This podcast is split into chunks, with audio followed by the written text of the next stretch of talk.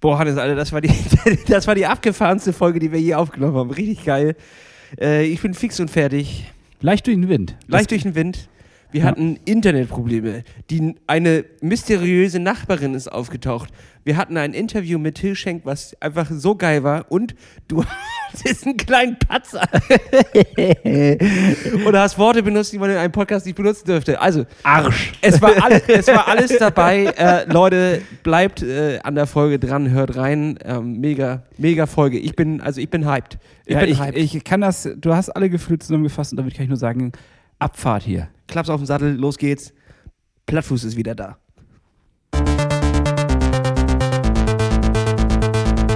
Plattfuß. Herzlich willkommen zu einer neuen Woche. Eine neue Folge Plattfuß steht in den Startlöchern. Neben mir sitzt Hannes. Na, Lasse, wir haben heute den 7. April. Es ist Mittwoch, der 7. April, auf euren Ohren. Und ich hoffe, ihr habt ein paar richtig dicke Eier gefunden das letzte Wochenende. Habt das mal so ein bisschen schön die Beine baumeln lassen.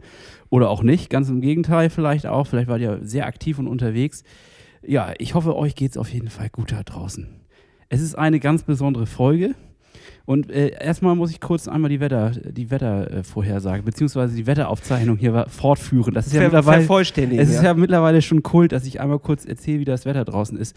Heiter bis hagelig, würde ich mal sagen. Es ist, äh, es ist klassischer April und äh, unbeständig, genauso wie mein Training in letzter Zeit, muss ich zugeben, ehrlich gesagt. Ich habe ich hab eine Motivationstief, Lasse. Ich hatte ein richtiges Motivationstief. Ja, Hannes, und das mhm. ist ja das, wo wir quasi letzte Woche bei mir aufgehört haben. Du setzt diese Woche ein und ich würde sagen, wir setzen heute einen Gegenentwurf. Wir machen heute einen absoluten Gegenentwurf zu unserem Motivationstief und versuchen uns aus diesem Loch wieder rauszugraben. Und das nicht nur mit unseren eigenen Händen. Wir, darauf können wir nicht mehr vertrauen, dass, nee, wir das noch, dass wir das noch selber hinkriegen, sondern wir laden uns dazu jemanden ein. Einen Experten im Motivieren. Ich sag mal, das Hagel zur Seite, Sonnenschein raus, oder wie? Was sagst du? Richtig. Aber das war wirklich wild, ne? Da bist du gerade noch raus, Sonne scheint, denkst, ah ja, heute laufe ich kurz, kurz, Bombs, Hagel ins Gesicht. Du bist nass, kaputt, müde und äh, läufst wieder zurück und da ist dann wieder Sonnenschein, genau wenn du an der Haustür ankommst. Also das waren Tage, Holla die Waldfee. Holla die Waldfee. Bevor wir uns hier verirren in unseren Wetteraufzeichnungen, würde ich mal sagen, sollten wir unseren Gast an der Stelle einfach mal dazu holen. Nicht lang fackeln. Hier ist er, Till Schenk. Herzlich willkommen. Moin Jungs, geil. Coole Anmoderation. Ich bin jetzt völlig depressiv, nachdem ich gehört habe, wie scheiße bei euch das Wetter ist. Ja? Von daher würde ich sagen, lass uns doch lieber eine negative Folge machen. Ja, erzähl mal, äh, ja. wie ist denn das Wetter bei dir, wenn wir schon dabei sind, die Wetteraufzeichnung ähm, fortzuführen? Ja, heute ist schlecht. Heute ist schlecht. Heute war bewölkt und da musste man schon fast noch so ein Unterhemd und das kurze Radtrikot ziehen. Also war eher mies. Ja. Du holst dir gerade. Aber okay, das war, das war dann auch ganz gut, um mal den Sonnenbrand von gestern ein bisschen auszugleichen. Von daher. ähm, es ist schon okay hier momentan. Geht schon. Du hältst es machen. aus. Wo hältst du dich denn genau auf? Das können die Leute ja jetzt gerade gar nicht sehen. Ja, verrückt. Girona, Spanien. Also so äh, 100 Kilometer nördlich von Barcelona, kurz vor der französischen Grenze das äh, interessiert mich natürlich, wie kommst du dahin, aber viel mehr interessiert mich noch einmal wirklich, Till, wer bist du eigentlich? Was machst du eigentlich? Ja, lass uns die mal alle abholen. Ja. Lass uns ich, die Leute wir, mal reinholen. Vielleicht gibt es super. Vielleicht ja, gibt es ja noch drei Leute da draußen, geil. die dich nicht kennen. Ja. Ich glaube, das wird jetzt so, so, ein Gespräch, das hilft mir äh, selber, weil das sind ja zwei Fragen, die ich immer selber auch mitbekomme. Also, wer bin ich eigentlich, ist eine Frage, die ich nach wie vor für mich selber versuche zu beantworten. Ja. Und was mache ich eigentlich, ist nach wie vor eine Frage, die ich versuche für meine Eltern zu beantworten. ähm, das ist Versuchen alles wir beides. So schwammig. Und für den Steuerberater. Ja. Ähm, wer, wer bin ich? Äh, du, ich habe äh, das, das große Glück. Ich bin so ein klassischer Mensch, der nichts gelernt hat und auch ganz wenig kann, aber es hat keiner gemerkt. Und deswegen bin ich die letzten elf Jahre dafür bezahlt worden, an unterschiedlichsten Finishlines bei Sportevents und so weiter und huiuiui, dazustehen und moderieren zu dürfen. Und äh, mache halt ganz viel Triathlon und für Ironman und solche Sachen. Und damit haben wir, wer ich bin, also bin, bin, Till, gebürtig aus dem wunderschönen Schwarzwald. Viel besser wird's nicht. Wo sitzt ihr eigentlich? Äh, wir sitzen ganz im Gegenteil vom Schwarzwald. Wir sitzen ganz oben im Norden bei Kiel. Uh, Mutti ist aus Uetersen. Also von daher, das okay. Okay. Ja. Da, danke, Berlin. dass es okay ist. ja, also es ist okay. Ist halt so die bergige Lage, ist bei euch ein bisschen scheiße, aber. Ja. Wir haben Wind. Wir haben, Wir haben Wind. Gegenwind. Ja. Das passt schon. Egal in welche Oh, Richtung du fährst, immer Gegenwind. ja, Ja. das ist so schön, ne? Das ist so schön, diese schöne Rednerei der Norddeutschen. Der Gegenwind ist unser Berg. Aha. Ist schon klar. Ja. Da frage ich mich, warum ihr dann noch immer beim Radfahren an den Bergen abkackt. Verstehe ich nicht. Ähm, Wo ihr doch so viel Gegenwind trainieren könnt. Ja, da ist ja auch Gegenwind am Berg, ne? Ja. Das ist ja doppelte Belastung. Doppelte Belastung. Da haben wir es wieder. ja, dafür sind wir bergab ein bisschen besser. Ich glaube auch, das kannst du gar nicht so. Be das, das, ist das, das ist das Gewicht. Aber ich glaube, du, kannst das- du kannst das auch gar nicht richtig äh, äh, beurteilen, weil du hast uns noch nie am Berg gesehen und wirst uns auch nie am Berg sehen. Wir sind eher so die ich- Flachland-Etappenfahrer. Ja, das ist da, also da pauschalisiere ich auch. Norddeutsch kann ich Berg fahren. Das machen wir aber pauschal. Das stimmt. Okay, Ja. damit hast du jetzt halb äh, Deutschland quasi gerade gegen dich aufgebracht. Die andere Hälfte hattest du schon verloren, als du gesagt hast, was bei dir Girona in Girona die Sonne scheint. Richtig. Toller Dann können- Podcast. können wir jetzt- Herzlichen Glückwunsch, Dann können wir jetzt auch aufhören, weil es hört ja keiner mehr weiter zu. Ja. So, aber jetzt, jetzt Also pass auf. nochmal zurück und erkläre- ge genau Ja. zu dem Zeitpunkt so, ne? Also ich meine, das steht ja, also man kennt ja alle, nach der Schule geht man vielleicht mal auf so eine Messe und, und oder also Mutter sagt, du sollst mal auf so eine Messe gehen, um dich über Berufe zu informieren. So, und da war natürlich Ja. jetzt aber wahrscheinlich kein Stand, wo steht, werden Sie jetzt Ziel, äh, hier Finishline-Moderator. So, wie kommt man dazu? Ja.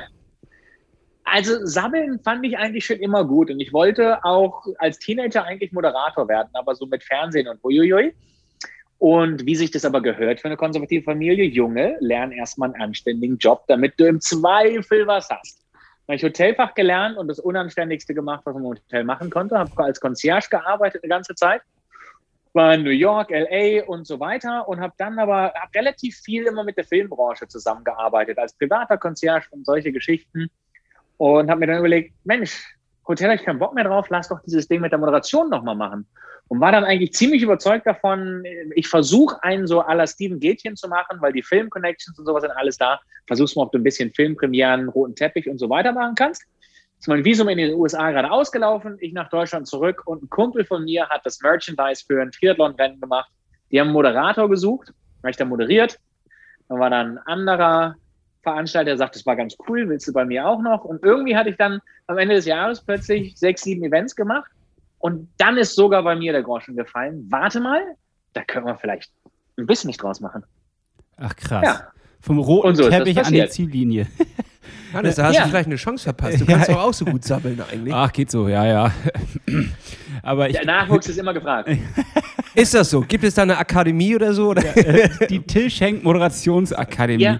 Wo man den ganzen Tag einfach mal durchsabbelt. fuchsteufelswild. Es gibt, das kann man ja studieren. Was? Okay. Ja, habe ich das falsche Man studiert. kann Moderation studieren. Ich finde das so surreal. Ich bin ja der Meinung, also sabbeln kannst du oder nicht.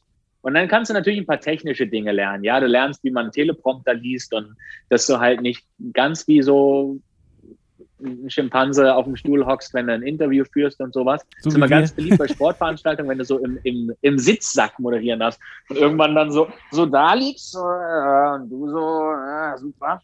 Ja, also solche Sachen kannst du natürlich lernen, aber ich bin ja der Meinung, reden kannst du oder kannst du nicht. Oh, Till, ich glaube, unsere Verbindung gut. ist gerade abgebrochen. Das, direkt das Verbindung nach wirkt nachher wie aus Oh nein. einem Fluss. Ja, glaube ich auch. Augenblick. Ja, Ja. Wir können es ja einfach das zugeben, wir hatten so ein kleines bisschen äh, Internetprobleme und waren gerade weg, haben das gerade gelöst und haben noch mal reingehört, wo müssen wir einsteigen und dann haben wir gesagt, Till, ein Nicht brauchen wir von dir. Wir brauchen ein Nicht. Also, Und du sagst, Sammeln kann man nicht lernen, das heißt auch Podcasten kann man nicht lernen, dafür ist man entweder geboren und äh, Ja. so sieht es auch mit dem äh, Moderieren aus. Das ist richtig. Damit zerstörst du ja jetzt aber auch ein paar Hoffnungen. So. Also du gehst da ja gerade mit der, mit der Rasierklinge raus und sagst, nein, du nicht, du nicht, du nicht. Ne? Ja, wir Naja, ja. Du gibt ja bestimmt einen Grund, weshalb es da Studiengänge für gibt. Ne? Ich will das ja auch gar nicht alles komplett schlecht reden. Aber ähm, sagen wir mal so, bei mir hat es auch ohne Studiengang ganz gut funktioniert. Also wir, wir ich haben glaube, das ist eher so ein bisschen aufmerksam sein und bereit sein, selber ein bisschen zu analysieren und zu lernen, was funktioniert, was funktioniert denn nicht. Ich glaube, das ist einfach viel wichtiger. Weil die, klar, musst du Elemente lernen, aber die machst du als Einzelkurse in meinen Augen. Ich weiß nicht, warum ich mich da an ein Studium binden soll. Also Interviews, Greenscreen, also ein Gedöns, das kannst du ja auch in Einzelkursen lernen. Absolut. Ja, absolut. Ja. Oder einfach Learning by Doing, ne? Also das ist ja bei uns nichts anderes. Ja, aber das ist ja eh so eine, eine der Schwachstellen im deutschen System und Denken ist ja dieses, was hast du denn gelernt? Und nicht, was kannst du denn? Ein Meisterbrief musst ja du noch haben am besten. Einen kleinen Meisterbrief, den man sich an die Wand nageln kann. Denn damit ja. hat man auf ja. jeden Fall die Weisheit mit Löffeln gefressen. Das ist ja. das. okay, jetzt haben wir auch noch alle Meister gerade gedisst. Wir sind voll gut dabei, Till. Es gefällt mir. Studenten raus, Meister raus, Norddeutsche gedisst. Raus. Übrig bleiben Podcaster und Moderatoren. Aber du bist ja nicht nur Moderator. Ne, ich bin ja jetzt nicht äh, zum Beispiel auf dein Instagram-Profil, da bin ich nicht äh, gerade über Bilder, auch ein paar sind dabei, Bilder gestoßen, wo du moderierst, sondern man sieht da eher Till in der Wüste, Till auf dem Berg, Till im Wasser, Till auf dem Rad. Also äh, tatsächlich eine, eine bunte Vielfalt an Actionfotos. Und da sehe ich ein kleines bisschen Leidenschaft. Äh, Leidenschaft für Abenteuer. Und du schreibst, glaube ich, auch selbst in deiner Biografie, wenn man sowas nennen darf. Auf Instagram gibt es ja immer diesen kleinen Bio-Abschnitt. Da steht, glaube ich, Adventure Lover drin oder so. oder so. Oder so. oder so. Also wir lassen es einfach bei oder so, das passt ganz gut. Ja, ähm, ja gut, aber da siehst du ja schon mal, damit haben wir das auch geklärt, weshalb Leute Moderation studieren sollten und nicht wie ich einfach mal herausmachen, weil ich muss mittlerweile in die Wüste fahren oder auf den Berg rauf, damit ich überhaupt noch was erzählen darf, weil ansonsten möchte mir keiner zuhören. Also das ist der Hauptgrund, weshalb du mich eigentlich an diesen Orten findest. Ähm, nee, äh, Spaß beiseite. Äh, ja, hast du richtig, hast du richtig gesehen. Also es ist tatsächlich auch so, dass eigentlich das Thema Moderation verrückterweise für mich nahezu durch ist. Oh, okay. Ich mache noch ganz wenige ausgewählte Jobs nebenher. 2020 war so der Breaking Point. Also war natürlich Eventmoderation 2020 war einfach grandios, war super. Ja, hast du am Ende des Jahres Steuererklärung, genau. Was am Ende des Jahres Steuererklärung und fragst das Finanzamt so, was zahlt ihr mir denn jetzt für das schlechte Jahr? und ähm, dann hat sich das aber so ergeben, dass eben diese Begeisterung für Bikepacking und solche Sachen eh da war. Und dass äh, ein paar liebe Firmen gefragt haben, sondern hättest du nicht Bock, das noch mehr zu machen? Wir würden dich auch finanziell unterstützen. Ah. Und ähm, ja, das heißt, du bist tatsächlich beruflich Abenteurer? Und kann man das so sagen? Influencer, ne? Influencer und nicht? Abenteurer. Alter, das ist so, pass auf, hier ist das Ding. Ich bin nicht Influencer. Ah, okay. Ja, okay, gut. Ja? Was bist du denn? Ja, ich arbeite für Firmen, und ja. natürlich vermarkte ich auch ab und zu deren Produkte, aber du wirst niemals sehen, dass ich einen klassischen Discount-Code raushaue oder sonst irgendwas. Sehr gute ja, Einstellung. Ich bewerbe auch keine Produkte einfach nur für Geld oder Produkt, sondern alles Krams, den ich an mir getestet habe und da draußen. Und ich habe einfach das große Glück, dass tatsächlich ein paar coole Firmen äh, mich da unterstützen. Ich, deswegen, ich habe wahrscheinlich auch die beschissensten Deals, die man haben kann, weil ich immer zu den Firmen gehe und sage, ich weiß das jetzt total doof, ne? aber ich würde euer Zeug auch kaufen, aber ich fände das ganz cool, wenn ihr mich unterstützen würdet. ähm, nee, äh, ja, also es ist völlig skurril, aber du kannst fast sagen, mit 40 habe ich mich entschieden, ich mache nochmal Sport zum Beruf. Krass. Ja. Und das als, ja, als Nicht-Profi quasi, ne? als Nicht-Profi, ja. Ja, ich habe ja irgendwann einfach festgestellt, das ist tatsächlich so. Ähm, wer, wer ganz lange Ausdauer kann, der kann darüber hinwegtäuschen, dass er eigentlich zu langsam ist für professionellen Sport. Ja, ja dafür haben wir es doch, hallo, dafür haben wir es doch angefangen, genau. Also klar. Eben. Ja. Äh, in, also, den, in dem Sport bist du mit schon, ich habe es ja geschafft, bist du ja schon äh, vor, vor, sehr vielen anderen Leuten, die es noch gar nicht versucht haben. Also mit einer langen Distanz ja. bist du meistens schon in den vorderen, im vorderen Drittel dabei. Ja, oder ja, zu einem ja Prozent Ideal, du nimmst einfach so richtige Ultradinger. Also im September gucke ich mir gerade so ein schönes Ding an. Das geht von den Pyrenäen durch ganz durch Spanien nach Tarifa, dann mit der Fähre rüber nach Marokko und dann 3000 Kilometer durch Marokko. Also insgesamt 4700 Kilometer Gravel. So, und da, da findest du dann ja ungefähr zehn Menschen auf der Welt, die dumm genug sind, sich dafür anzumelden. Das heißt, geil, am Start, wenn du ins Ziel bringst, weißt du jetzt schon Top 10 sicher. ich frage mich immer noch, wer veranstaltet sowas? Ne? Also wer kommt denn auf die Idee zu sagen, ja, das mache ich, weil da weiß ich, da gibt es noch ja. zehn andere Idioten, die das machen. Sag das nicht laut. Nicht, dass sie das, nicht, dass sie das merken, dass das keinen Sinn macht. Ich will ja auch so Events, aber ich, ich frage mich das, sag, das ist ja völlig irre. Wer sucht denn da am Ende des Tages für 4700 Kilometer so eine Strecke raus, um dann 2000 Euro Antrittsgeld am Ende zu kassieren. ja. Oh, das äh, ja, äh, ist wirklich Schnapper. Äh, oder also nicht pro Person, sondern hochgerechnet. Ach, hochgerechnet. Oh Gott, dann ja. ist das ja wirklich ein Schnapper. Ja. Ja, das ist Leidenschaft, würde ich sagen. Aber ich habe auch gesehen, du hast dich auch zum ähm, Bohemian Border Bash Race oh. angemeldet, nicht wahr? Zum Bohemian Border Bash, ja. Ja. Absoluter Wahnsinn. Da war ich äh, letztes Jahr zum Camp, also jetzt äh, die, die kleine Echt? Version, die 300 Kilometer. Und äh, nice. die Gegend, wo man da fährt, absoluter Wahnsinn. Ähm, bin ich sehr neidisch, dass du das mitfährst. Die Streckenlänge, die du da jetzt fährst, die würde ich jetzt nicht unbedingt äh, leidenschaftlich fahren mit 1300 Kilometer, glaube ich. Aber grundsätzlich, die ganze Gegend ist schon echt abgefahren cool. Also das hat mir schon sehr gut Guckt gefallen. Guckt ja in der Regel nicht so genau auf die Gesamtdistanz oder so. Das ist so ich bin das ja recht einfach strukturiert. Da kommt jemand an und sagt, du, das ist ein cooles Gravel Race und das ist auch echt lang und das ist wunderschön, da hast du Bock. Das wäre ja super. bin ich dabei. Und dann ist erstmal eintragen und dann gucke ich mir, für was ich mich da so eingeschrieben habe und dann versuche ich eine Lösung zu finden, wie ich das denn schaffen kann.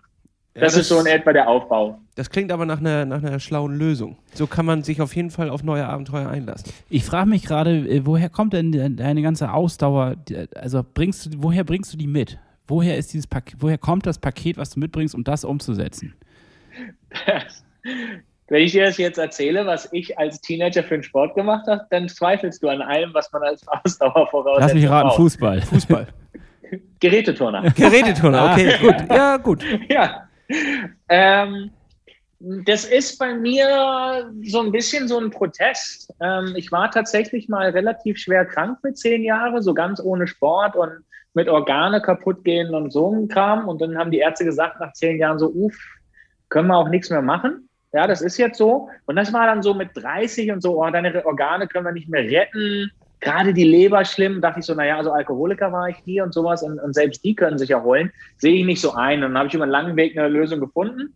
Und so mein, mein Mittelfinger an die Ärzte direkt von Anfang an war, ihr habt Unrecht, ich habe Recht und ich mache irgendwann mal einen Ironman. Und dadurch ist das so ein bisschen entstanden. Und dann, das war 2010, war so diese, dieses Fuck-off an die Ärzte. Dann habe ich 2014 den ersten Ironman gemacht und dann ist das einfach ein bisschen eskaliert. Dann kam immer der Drang nach länger, weil, also ist auch der Grund, weshalb ich zum Beispiel mehr oder weniger keine Ironman-Rennen mehr mache. Wenn du es halt ein paar Mal geschafft hast, dann weißt du so, ja, hm, okay. Und Zeiten reizen mich nicht. Also was ist denn dann meine nächste Motivation? Und ich finde es halt einfach immer cool, Dinge zu finden, an denen ich scheitern kann. Ja, von daher weiß ich gar nicht, ob ich die Ausdauer habe für den Bohemian Border Bash. Das längste, was ich bis dato jemals gefahren bin, waren 400 Kilometer. Und das sind dann jetzt 1300. Da habe ich mir gedacht, naja, was sind denn 900 mehr? ähm, aber deswegen, ich bin ja ein Fuchs. Da habe ich ganz viele Nachrichten bekommen, die sagen, boah, ey, 900 mehr als vorher. Das ist schon hart. Glaubst du, dass du das denn schaffst? dann habe ich mir gedacht, ja, dann mache ich doch lieber vorher ein 1700 Kilometer Rennen. Dann ist ja das 1300 viel einfacher. Das ja, macht das, ja viel mehr Sinn. Das ergibt absolut Sinn. Ja. ja. Äh, welches ist das denn mit 1700? Das ist, das, das ist einmal, äh, also das nennt sich äh, Iberican ähm, Traverse. Also einmal von der Atlantikküste französisch-spanische Grenze mhm. runter nach Tarifa. Ach, das war ja das richtig schöne Gegend. Das ist quasi der erste Teil von diesem Ding, das da im September dann noch in Marokko weitergeht. Ach krass. Das sind natürlich auch so solche Events mit so kleinen Teilnehmerfeld, die finden vielleicht jetzt auch einfach statt. Also die lassen sich von Corona jetzt nicht so richtig äh, beeinflussen. Man ist ja die ja. meiste Zeit einfach allein im Wald oder auf dem Berg oder wo auch immer. Ne? Es ist ziemlich genau, unabhängig. Du, du hast ja Du hast ja eh bei diesen Ultrarennen, das beim Bohemien genauso, die Regeln, dass du auch gar nicht zusammen fahren darfst. Ja, also du darfst keine Grüppchenbildung machen oder sonst irgendwas. Von da bin ich recht entspannt. Und ich habe gelesen, unser Präsident hier in Spanien hat äh, heute verkündet, dass die Zahlen so gut sind. So, habt ihr Pizza bestellt? Oder? Ja, ich weiß. Mach doch, mal die, mach doch mal die Tür auf. ja. okay, dann machen wir dann zusammen ich, weiter. Hannes, mach ja, mal die Tür da will, Jemand, da will jemand wirklich rein bei euch. ähm, Achso, der Präsident hat verkündigt, dass die Zahlen so gut sind. Wir haben ja aktuell zwar einen recht relaxten Lockdown, aber schon noch so Ausgangssperre nachts. Die gilt noch bis 9. Mai und er hat gesagt, aktuell, wenn sich nichts groß tut, dann wird auch das alles ab 9. Mai aufgehoben. Also wir sind hier schon in einer ganz coolen Position momentan.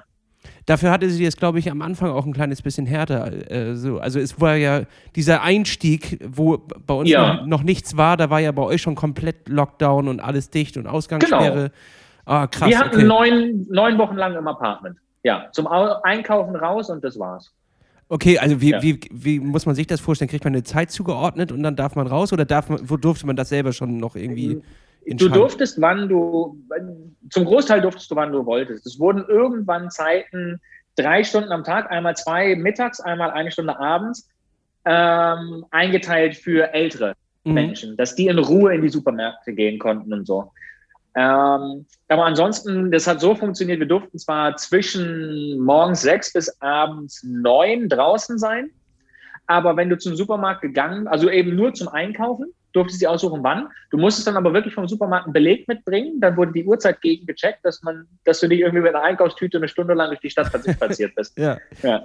Ach krass, okay, das ist natürlich eine, eine, eine ganz andere Regelung als bei uns, aber vielleicht äh, ein anderer Weg, der vielleicht schneller zu einem, einer kleinen Ja, also Entlastung das- führt. Weiß man Das Ding nicht. ist, wir wollen das natürlich jetzt nicht zu einer großen Corona-Diskussion hier werden lassen. Nee, und sowas, bloß nicht. aber das Schöne an der spanischen Regierung ist, die haben einmal dieses Extrem am Anfang gemacht und die haben genau hingeguckt, was funktioniert hat und was nicht. Und dementsprechend waren zweite und dritte Welle bei uns ziemlich harmlos und vor allem sehr human reguliert. Weil Ah, okay. die beim ersten Mal wirklich hingeguckt haben, was funktioniert und was nicht. Und das ist halt cool. Weißt du, wir haben jetzt wirklich, so nach Silvester war noch mal ein bisschen eine Welle. Und dann war Mhm. trotzdem, dann hat man halt gesagt, okay, von außen darf keiner mehr rein. Dann wurden wir, ja, wir durften uns frei bewegen, aber von außen durfte keiner rein. Aber es wurden auch Restaurants zum Beispiel trotzdem zwei Stunden morgens, zwei Stunden mittags offen gemacht. Also man hatte diese bestimmten Zeiten, wo man trotzdem rausgehen konnte und so. Oder auch ins Restaurant gehen konnte und solche Sachen. Und es hat gut funktioniert. Ne? Ja, mega interessant. Äh, klar, wir wollen das nicht zu einer Corona-Diskussion ausweiten lassen, aber bei Spanien will ich bleiben, weil inzwischen hast du ein neues Zuhause gefunden. Du wohnst nicht mehr in Deutschland, sondern inzwischen in Ja. Girona. Das ist jetzt nicht nur Ja. für irgendwie dein Urlaubsort oder da bist du mal hin und wieder, sondern du wohnst tatsächlich dort. Das heißt, du Ja. bist ausgewandert. Und das ist so eine Sache, die mh, interessierte mich schon, also schon, schon immer so ein bisschen mit dem Gedanken gespielt, ey, wäre es nicht mal geil, im, im warmen Land zu wohnen? Was Ja. hat dich da bewegt? Wie bist du auf, also zu dem Gedanken gekommen und wie ist so ein Prozess da? äh, Ja. Wie kommt Also- man an dort? Man kennt ja erstmal nicht so viele Leute, oder? Das ist richtig. Ähm, also Spanien ist ja nicht mein erstes Ausland. Spanien ist insgesamt die 17. Ich bin jetzt in meiner 17. Wohnung, in der ich lebe. Uh, Ja, ich glaube 13. Stadt oder so. Äh, zum, es, bei mir war, lag das im Blut. Ich bin Soldatenkind, das heißt, ich bin eh schon alle zwei bis drei Jahre umgezogen, weil mein Vater umstationiert wurde.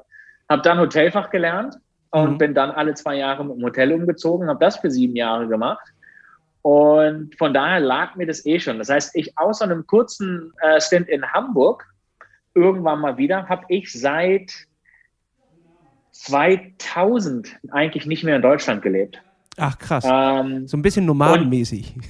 ja, sehr. Also es gab tatsächlich Jahre dazwischen, wo ich auch keine Wohnung hatte, wo meine Sachen einfach in einem Storage-Lager waren und dann war halt so, wenn ich irgendwie Ironman Lanzarote oder sowas moderiert habe und hinterher eine Woche frei habe, dann habe ich da halt eine Woche noch im Resort verbracht. Und gut. Ach. Und Girona, Girona, das ist, äh, das ist ein sehr durchdachter äh, Umzug gewesen. Ja, das war so die, die Timeline in etwa. Für Girona war äh, von einem Mountainbike-Rennen auf Lanzarote, erste Februarwoche wiederkommen, am Mittwoch, am Freitag Beziehung beenden, da habe ich in Kopenhagen gelebt, Freitag Beziehung beenden, Samstag in 16 Stunden Apartment ausräumen, in den Storage Locker, Sonntag für einen Monat nach Südafrika zum Cape Epic fliegen, vom Cape Epic wiederkommen, direkt rein in die Moderationssaison, durchziehen bis Oktober und dann letzten Job im Oktober auf Malle machen und mit einem Kumpel telefonieren nach dem Rennen und so beschnacken. Er ist gerade nach Girona umgezogen und sagt, ey, wie war der Umzug und alles? Und er sagt so, ja, cool, und wo, wo, wo fliegst du denn jetzt hin? Und da fiel mir dann auf, ha, ich wohne ich gar weiß nicht zwar, wo ich hinfliege, aber ich habe ja gar keine Wohnung mehr. Wo wohne ich denn eigentlich? Das war an einem Mittwoch. Und dann sagte er, du, ich kenne hier zwei australische Radfahrer, die wollen ihre Wohnung für sechs Monate loswerden, weil die nach Australien über den Winter gehen. Ähm, komm doch runter. Oh, dann bin ich Donnerstag heimgeflogen, habe Freitag den Van eingeladen, bin morgens um äh, fünf, ohne dass ich jemals hier war, mit einem Mann Gerödel losgefahren und zwei Stunden nachdem ich hier angekommen bin, saß ich das erste Mal auf dem Fahrrad. Und dann war die Entscheidung relativ schnell gefällt, hier ist schön, hier ist warm, hier bleibe ich. Ach, geil. Und jetzt Schick uns doch mal ein paar Sonnenstrahlen raus. Wir sitzen ja hier noch ein kleines bisschen auf der Sofakante. Auf der Sofakante zum Sommer, dass es hier immer irgendwie ein kleines bisschen losgeht. Manchmal kommt so die Sonne durch, gibt uns so ein bisschen den Anschein, es könnte bald wärmer sein. Da legst du schon langsam die, die, die warmen Klamotten, schiebst du auf den Dachboden ja. und holst die kurzen raus. Aber so ein richtiges Sommerfeeling will sich noch, noch nicht einstellen. Erzähl ja, uns von den Radstrecken von Girona. Ich mache mal eben die Wetter-App auf. Ich will nur kurz mal oh Gott, Ich gucke da ganz selten drauf, aber für euch gucke ich mal, was passiert in den nächsten Tagen. Ja, ist gar nicht so gut. Nee, ugh. Ugh. Ja, Nee, lass mal. Ja. 21, 22, 23 Grad und Sonnenschein, das will ja keiner. Nee. Ähm, genau das, was wir nicht mögen. ja, nee, ja, ja, das ist doof, das ist doof. Ja. Wobei, wir haben ja auch, äh, zur richtigen Jahreszeit hast du hier auch viel Wind, das ist fast wie zu Hause für euch. Und Regen ähm, auch, äh, weil wir mögen es ja auch gern ein bisschen nass. Das muss ja dann auch schön so äh, grau, nass, feucht wie in so einer Waschküche. Ja. Das ist dann das. Ja, aber dann kommst du Januar, Februar, da können wir das richtig. da machen wir dann auch gleich so mit Sand, Sandsack vor die Kaffeetüre, weil das Wasser zu hoch steht. Ah, also wenn, wenn Regen, dann richtig. Ah, okay. Ja, halbe Sachen werden hier nicht gemacht. Ich bin gut, wenn du natürlich den Rest des Jahres Dürre hast, dann schluckt die Erde natürlich auch das Wasser nicht so gut, wenn es ja, angeschossen kommt. Ne? Absolut, absolut. Mhm. Erdrutsch und so. Ja, äh, Entschuldigung, Jungs, dass ich kurz aus dem Gespräch raus war. Ich hatte gerade eine seltsame Begegnung und zwar okay, jetzt bin ich echt äh, gespannt. kam die vielleicht zukünftige Nachbarin, die oben bei mir jetzt bald einziehen wird anscheinend, wie ich es jetzt gerade neben zwischen Tür und Angel erfahren habe und wollte wissen, wo sie denn ihre beiden guten Räder parken kann, weil das kriegt sie ja nie äh, hier hochgeschleppt. Ganz seltsam. Und die wurde auch nicht mal wieder los. Also, die hat so oft geklingelt deswegen? Ja, die hat deswegen so oft geklingelt. Ich glaube, das ist eine Autistin. Nein, Quatsch. Das kann man so nicht sagen. Was, was, ich mich, was ich mich frage ist, warum bist du eigentlich wieder auf der Couch und nicht auf dem Date mit der neuen Nachbarin unterwegs? Weil die nicht so richtig äh, hübsch ist und außerdem bin ich auch äh, in Händen. Das heißt also. Äh, Aber es zählt was? das weiß ja nicht mal ich. ja. Du bist in Händen. Ja. ja. Die du weißt, dass die eigenen Hände nicht zählen, ne? Ja. Meine auch nicht, Hannes. Und dabei sind sie extra mit Lotion eingespielt. Du weißt, dass das hier eine, das ist eine ganz platonische Podcast-Beziehung. Ja ja. Ich glaube, wir kommen wieder zurück zu deiner Frage zu den Radstrecken. ähm, ich bin hier auf Kopf und Kragen. Ja, ich mich auch. Ja, es muss ja einen ja. Grund geben, warum du in Girona dann äh, hängen geblieben ja. bist. Ne? Ohne, ohne das Sparen. ist natürlich Sonne und guter Kaffee. So, da sind wir doch uns, da, da müssen wir ja nicht lang fragen wahrscheinlich. Und wolltest so. du Jan Frodeno ein bisschen äh, in den Arsch kriechen auch? Arsch treten. Arsch treten? Den, ja, dem muss ja einer mal zeigen, wie man außerhalb vom Triathlonrad fährt. Ja? Kann, ja? ja, ich meine, klar. Ja, ja. Wir, haben das im, wir haben das im letzten Jahr gemeinsam geübt, aber sehr erfolglos. Echt? Also, auf dem Mountainbike? Ja, doch. Auch auf allen Rädern. Also wir haben es, glaube ich, nicht auf einer Variante Fahrrad geschafft, konstant übers Jahr hinweg auf dem Rad zu bleiben. Also es gab auch durchaus Phasen, wo wir dann einfach wirklich quasi Carpooling zum äh, Unfallchirurgen nach Spanien, nach Barcelona gemacht Ach, haben. Ach du Scheiße. Also, ja, wir hatten eine gute Zeit, ja. ähm, Ach, also ihr seid ja, Buddies. Erzähl mal was. Also ihr seid Buddies, oder Es was? sollte von dir einfach nur ein Witz sein, wahrscheinlich. Es sollte ne? von mir ein Witz sein, ja. Es war einfach nur so ein Dahingelaber und jetzt äh, stellt sich raus, aha, ihr seid Buddies. Das ist mir natürlich unangenehm, dass ich jetzt gerade so in den Arsch Ja, das sollte dir auch unangenehm sein. ja, das sollte dir sehr unangenehm sein. Ja, was willst du wissen? Weiß nicht. Äh, seid ihr euch dann in Girona über den Weg gelaufen? Ach, du auch hier? Ja, ich habe ein Käffchen hier und los geht's. Oder, oder wie habt ihr euch kennengelernt? Ja, naja, also kennen tun wir uns durch die Rennen. Äh, witzigerweise, Jan ist tatsächlich der, der erste Profi gewesen, der jemals wieder, nachdem ich ihn bei einem Rennen mal so anmoderiert hatte und dann sieht er und beim nächsten Rennen aktiv auf mich wieder zugekommen ist und dachte, Mensch, Jung, cool, du, du hier, wie ist es und so weiter. Ach krass. Ähm, witzigerweise. Ja. Und das äh, ist natürlich so ein bisschen hängen geblieben auch erstmal, das habe ich ihm sehr hoch angerechnet.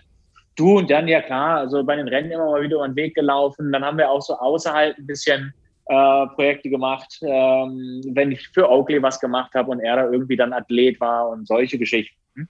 Du und dann jetzt hier gemeinsam vor Ort. Ähm, entwickelt sich halt dann eine Freundschaft. Ent entwickelt sich das, das ja. halt, weil er ist ja, also im Endeffekt, du hast natürlich ganz viele Leute hier, die sehr fokussiert auf Straßenradfahren, Triathlon und so weiter sind. Und ich spiele natürlich gerne viel im Dreck und auf dem Gravelbike und Mountainbike. Und das Geile an Jan ist eben, dass der trotz seines Jobs und trotz dem, was er alles erreicht hat und sowas, wenn du den auf dem Gravelbike oder Mountainbike packst, dann ist er halt auch wieder wie ein kleines Kind auf dem Fahrrad. Dann freut er sich über Blumen, Bienen, Sträucher und schönes Wetter da draußen und jubelt vor Freude, wenn er in einer schönen Ecke unterwegs ist. Und da haben wir einfach ganz viel gemeinsam Gravel-Spaß und solche Sachen auch gehabt, ja. Ist das denn äh, irgendwie so ein, so ein bekanntes Radfahrmecker? Denn man hört ja doch äh, öfters mal, dass Leute nach Girona fahren. Äh, Ja. Jan Frodeno hat sich ja auch nicht umsonst dort äh, angesiedelt. Ja. Du bist jetzt auch äh, schon da. Also ist da eine sehr starke Community und Radfahrszene? Ja.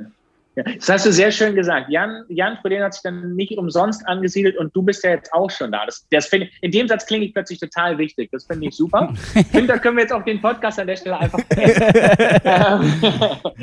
äh, nee, du, es ist ein absolutes Paradies. Also ich kann mich nicht entscheiden, ob Straße fahren, Gravel oder Mountainbike am geilsten ist. Das ist ganz schwer zu sagen. Dann schmeißt du noch Traillaufen, normales Laufen rein, 50 Meter Pool, nebendran den 25 Meter Pool. Gyms, der, die alles, was du brauchst. Also es ist einfach zum Training phänomenal gut. Dazu hast du so ein Kleinstadt-Flair, ganz viel Sonne durchs Jahr, paar coole Cafés und sowas und eine riesengroße so eine, so eine Auswanderer-Community. Also wirklich Leute aus allen Ländern und so weiter, mit denen du dich regelmäßig triffst. Und es ist einfach ein sehr, sehr cooler Lifestyle und unglaublich geniales Trainingsgebiet. Also es ist wirklich, es ist irre. Selbst Straße. Ja, es ist, die, die Autofahrer sind unfassbar geduldig mit Überholvorgängen und sowas. Also es ist teilweise wirklich so, am Anfang, als ich da saß und dachte, der kann doch vorbeifahren, was hat er denn? Das war so, nee, mach mal locker. Ich Mach mal dein Ding, ich warte. Ja, genau, ich habe ich hab Zeit, alles gut. Ähm, von daher natürlich ein absoluter Traum. Und, und so von der Größe her ist es, die Leute sagen immer, warum denn nicht an der Küste und warum hier? Ich sage, naja, an der Küste habe ich auf der einen Seite das Meer, das ist schon mal schlecht. Hier kann ich zu jeder Himmelsrichtung rausfahren und du hast wirklich fünf Ausfallstraßen, die dann, da bist du, also die am weitesten entfernte, bist du nach einer Viertelstunde raus. Das ist so die, die ganz lange Route durch die Stadt, dauert eine Viertelstunde. Und äh, danach teilen die sich alle gleich nochmal weiter auf. Ja, und äh, von daher ist also das Radfahren ist einfach phänomenal. Ich Wir habe haben- gerade gar keine Vorstellung, wie groß ist Girona denn eigentlich? Ist, ist Ja, um bei 80.000. Ah, ach so, ganz beschaulich tatsächlich. Ja, ja, ganz beschaulich tatsächlich. Und du hast halt unglaublich geniale Berge hier. Du kannst flach oder rollend anfahren, aber dann hast du teilweise der, der längste Anstieg, den wir hier haben, ist 21 Kilometer. Davon haben wir gleich mehrere. Also du kannst dann auch wirklich so rein in den Berg und fahren und fahren und fahren und solche Sachen. Es ist schon sehr, sehr cool. Ja, Diese Folge wird übrigens präsentiert von dem Tourismusverband Girona. ja Das, könnte, genau. das können wir Richtig. erst rein als Werbung rausschneiden und schicken wir den zu und dann Ja. sagen wir hier, nimm Ja. den Jungen mal unter Ja. Vertrag. Ja, pass auf, ich mache jetzt schamlose Werbung und dann kann man natürlich, egal nach welcher Ausfahrt, hervorragend in Jans neues Café La Comuna gehen, wo sich die Radfahrer hinterher treffen und tatsächlich den geilsten Kaffee der Stadt trinken. Es Na, ist bitte. wahr. Es ist, Ja. es ist wahr, die Gerüchte stimmen. Ja. Unbezahlte Werbung, ich muss für den Kaffee tatsächlich bezahlen. Mensch. Ja. Ja. das ist aber Ja. doch äh, tatsächlich mal wieder so ein, so ein kleines bisschen Einblick in, in Urlaubparadies. Da werden wir gerade wahrscheinlich viele, viele Ja. neidische äh, Gedanken gerade wach und Leute gucken gerade, wie sie den nächsten Flug nach Girona kriegen. Ich wundere mich gerade parallel immer noch so ein bisschen über die Worte, dass die Leute da so geduldig sind. Ich kenne nämlich eigentlich nur das Gegenteil, dass jemand hupenderweise eigentlich an dir vorbeifährt und äh, dann am besten noch so ein bisschen zu nah ranfährt, um dich Ja. dann abzudrängeln und äh, am liebsten danach nochmal mit äh, Warnlichtlampe oder davor oder wie auch immer und am, am liebsten aussteigen möchte, um dir aufs Maul zu hauen. Das hatten wir ja auch schon ein paar Mal, ne? Solche äh, Szenen. Ja. Nicht nur hier, sondern Ge- auch auf also- Mallorca. Auf Mallorca auch. Also das passiert ihr. Äh, Aber Locals auf Mallorca oder deutsche Touristen? das Ja, das weiß ich natürlich dann immer nicht, wenn ich nur noch den Rückspiegel Ja. sehe. wahrscheinlich, wahrscheinlich deutsche Touristen, ja. Ja. Nehme ich Ja, doch also das an. ist tatsächlich ist völlig irre. Ich habe ja nach dem Lockdown hier äh, habe ich eine Gravel-Tour gemacht nach Deutschland rauf und dann durch Deutschland durch und ich bin wirklich von hier aus 1000 Kilometer durch Spanien und Frankreich hoch an die deutsche Grenze. Kein Problem, nicht eine Situation. Meine Eltern leben zwölf Kilometer von der französischen Grenze entfernt, auf den zwölf Kilometern in Deutschland dreimal von der Straße gerufen worden. Also willkommen zurück. Ein Ja. kleines Begrüßungskommando. Das Ja, ist echt total schlimm. die- Ja. Wie machst du das denn, wenn du mit dem äh, Gravelbike für solche Ze äh, Zeiten unterwegs bist? Ähm, haust du dich dann irgendwie mit einem Biwak hin, hast eine Hängematte dabei? Wie sieht sowas aus?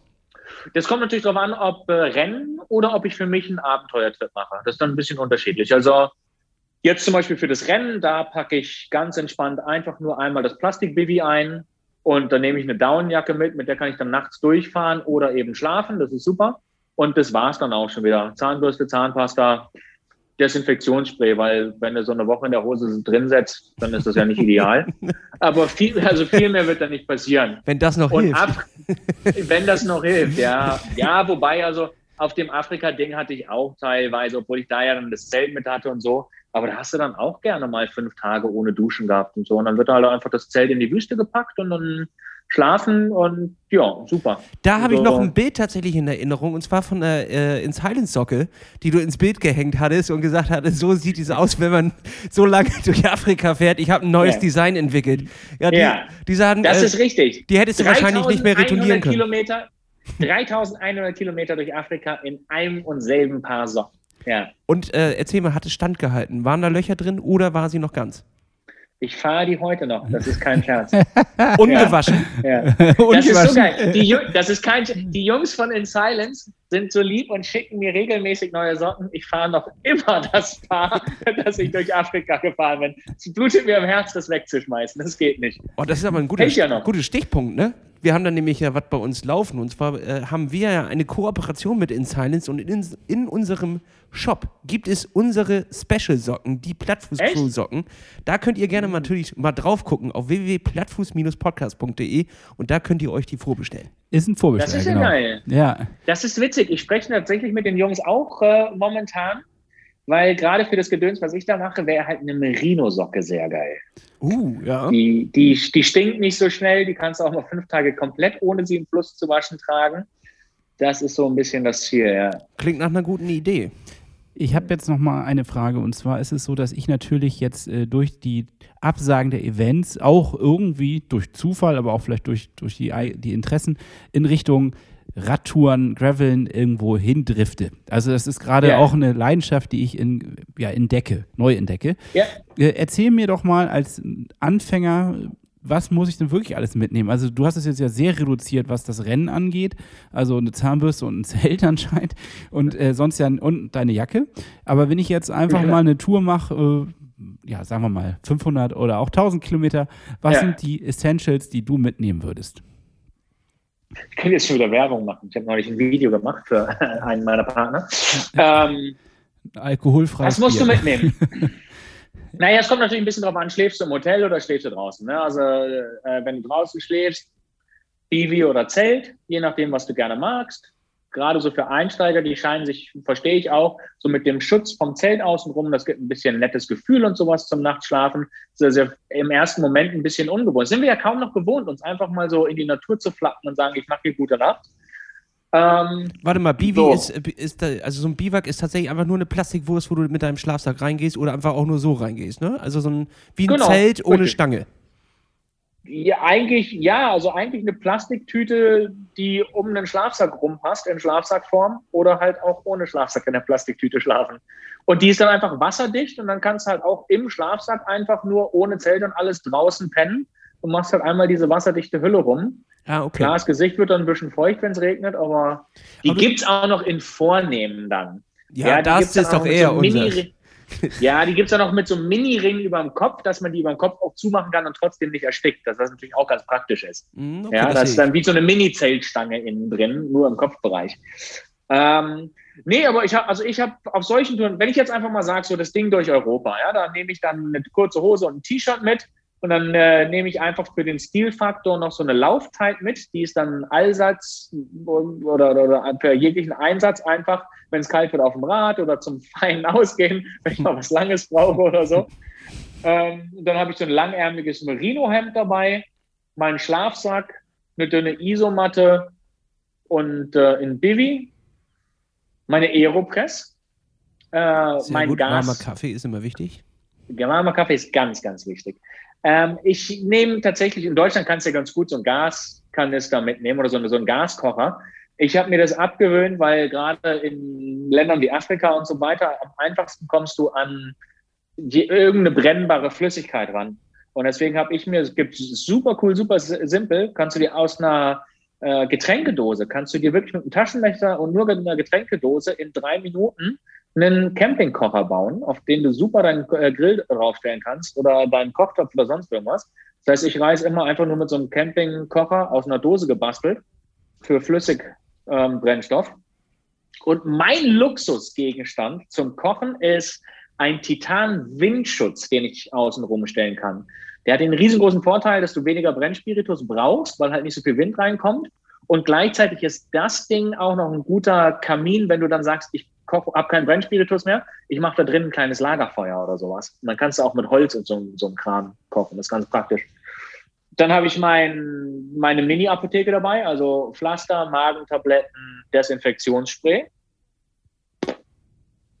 Tja, dann wird es auch schon langsam eine Mütze gegen die Sonne. Ja. Mhm. Und dann wird es auch schon langsam, langsam eng. Klar, so einen portablen Akku, um ein bisschen die Elektronik mal aufzuladen oder was. Ah, und dafür habe ich einen, äh, eine, immer so eine Solarplatte vorne mit dabei, eine faltbare. Und dann lade ich einfach meine Elektronik, während ich durch die Gegend daddel. Die hängst du einfach auf. dann an den Lenker ran oder wie muss man sich das vorstellen? Ja. Ach genau. krass, okay. Die packe ich ab, weil mein Aufbau ist in der Regel so, dass ich habe vorne eine Rolle zwischen dem Lenker. Mhm. Ähm, da kommt, passt genau mein Schlafsack und Isomatte und so ein für einen einfachen Zugriff irgendwie ein langes Oberteil oder sowas, falls ich morgens im Kalten losfahre und es dann da reinstopfen will. Es passt da genau rein und hast halt so eine dicke Wurst, die genau zwischen den, den ähm, äh, Lenker, zwischen dem Lenker hängt. Und da ist dann natürlich super, da kannst du dann einfach mit so zwei Gummiseilen oder sonst irgendwas die diese Solarpanel festmachen und nach vorne ausklappen und dann hängen die halt bis kurz über dem Reifen, aber während Schimpfen hängen da über diese Rolle rüber und perfekt. Nehmen dann schön Solar auf, tipptopp. Dann habe ich eine so eine, so eine Halbrahmentasche, also eigentlich, eigentlich nur eine Drittel unterm Unterrohr. Da kommt Elektronik und sowas rein. Das ist das schön, dass die schweren Gegenstände im, im Center vom Rad sitzen. Und hinten ist dann nochmal eine Satteltasche, die vom Volumen her anpassbar ist. Und da kommen dann Sachen rein. Manchmal mache ich halt einen auf brutal vornehmen. Also Afrika habe ich tatsächlich sogar so, so ein paar, äh, habe ich Flipflops mitgenommen, nicht nur Radschuhe. Und dann kommen da solche Sachen rein und eben der Kocher und so ein Kram. Und was ich aktuell eingekauft habe für Essen, was ich über den Tag oder abends kochen will und so. Ach krass, so. ja. Ist eine, ist eine leichte Ausstattung. Der Herr ja. ist leicht unterwegs. Das ist natürlich ja. ähm, sehr praktisch. Kannst natürlich erweitern, wie, kannst erweitern, wie du willst. Du ganz ehrlich, ich habe zum Beispiel auch ganz anders angefangen. Ich habe meine ersten Bike-Touren wirklich auf einem Tourenrad mit Seitensatteltaschen gemacht und sowas. Schön mit Gepäckträger dran und so, so ein Kram. Und habe dann einfach sukzessive immer weiter runter reduziert. Ja, geht natürlich auch. Also ja. das, nur Rucksack und sowas halt ist natürlich immer unangenehm. Ja, und, und das Ding ist, ich muss ja auch nicht härter tun, als ich bin. Ja, das heißt, wenn ich mich jetzt in der Situation finde, also, Junge, selbst in Afrika fast überall, wenn einfach mal das Wetter richtig kacke war oder ich mich so abgeschossen habe, dass ich mich nur noch unwohl gefühlt habe, ja Gott, dann fährst du halt irgendwo weiter, bis du einen Ort hast und dann nimmst du dir ein Airbnb oder was auch immer du findest. Du musst mhm. ja nicht immer mit Gewalt einen auf hart machen und ich muss aber draußen schlafen, weil nur dann war meine Tour männlich. Ist ja Quatsch. Ja, das ja, geht echt. ja nicht. Also die, die Leute, und das verstehe ich nicht. Also ich habe auch Typen getroffen, die so einen Ansatz haben, wo ich sage, hä, blick ich nicht. Ich mache die Radtouren, um Spaß zu haben, um mich zu freuen, um geile Orte zu sehen und solche Sachen. Und wenn dazu gehört, dass ich halt mal unter, äh, wieder unter einem normalen Dach schlafe, dann mache ich da auch das mal.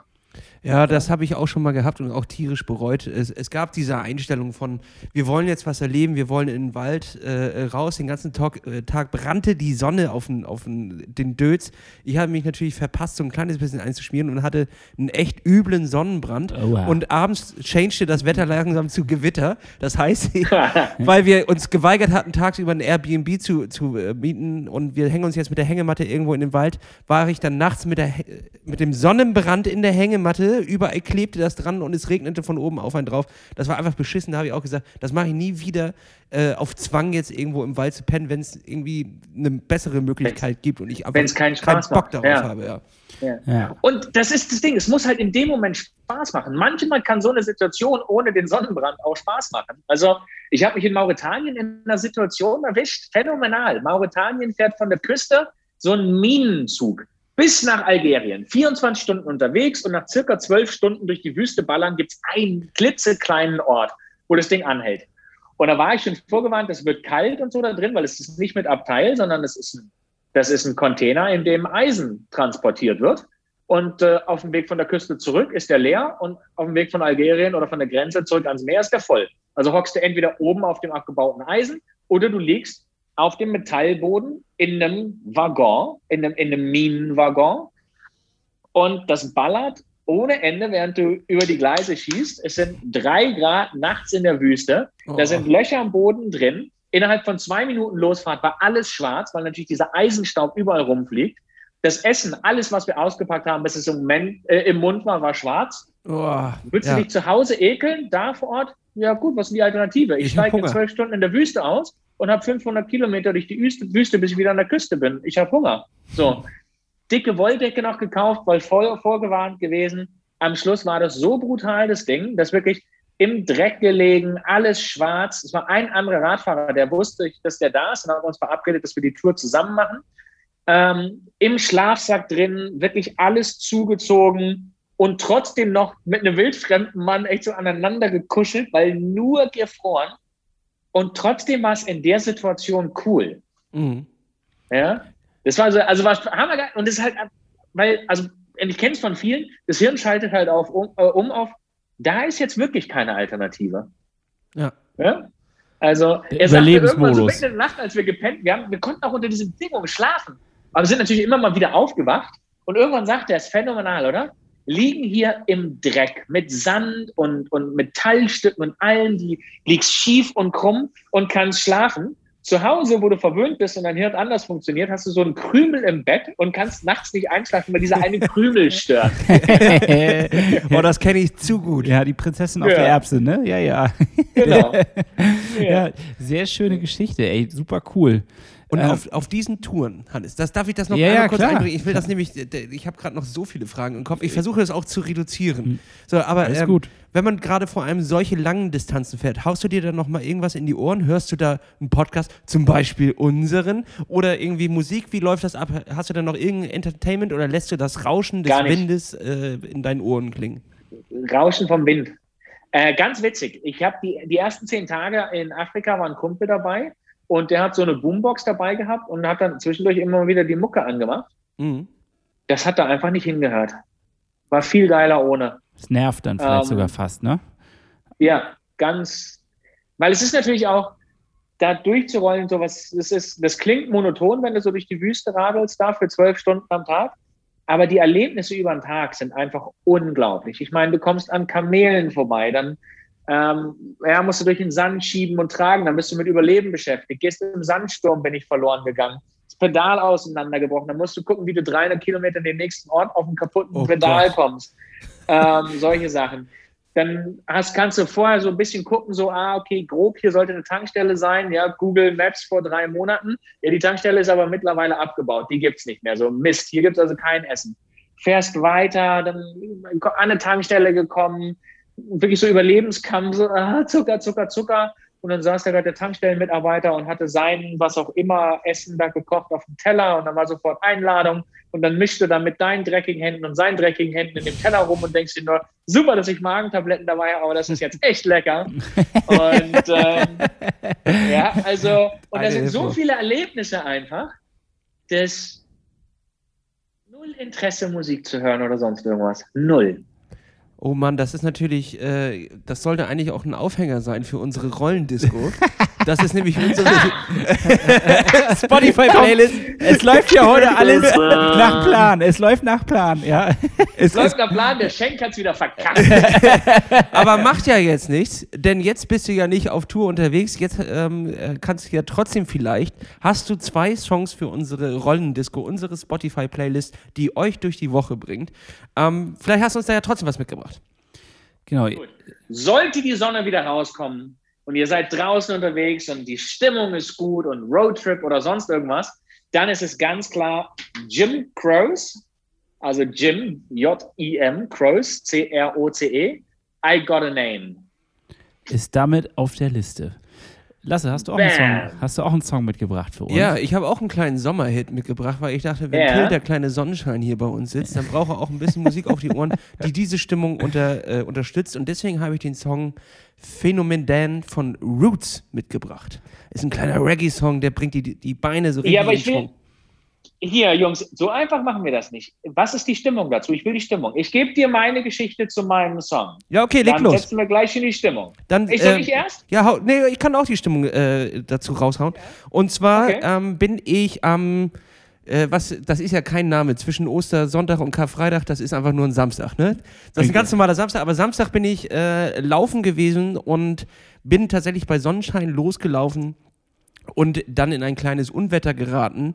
Das hat mich die ganze Zeit auch begleitet und ganz am Ende kam die Sonne noch einmal raus. Und in dem Moment ging tatsächlich äh, in meiner Playlist dieser Song ab. Dazu kam die Sonne raus und da dachte ich, ach, alles, alle Schmerzen von gerade eben vergessen. Jetzt ist das verziehen. Mega geil. Nice. Sehr geil.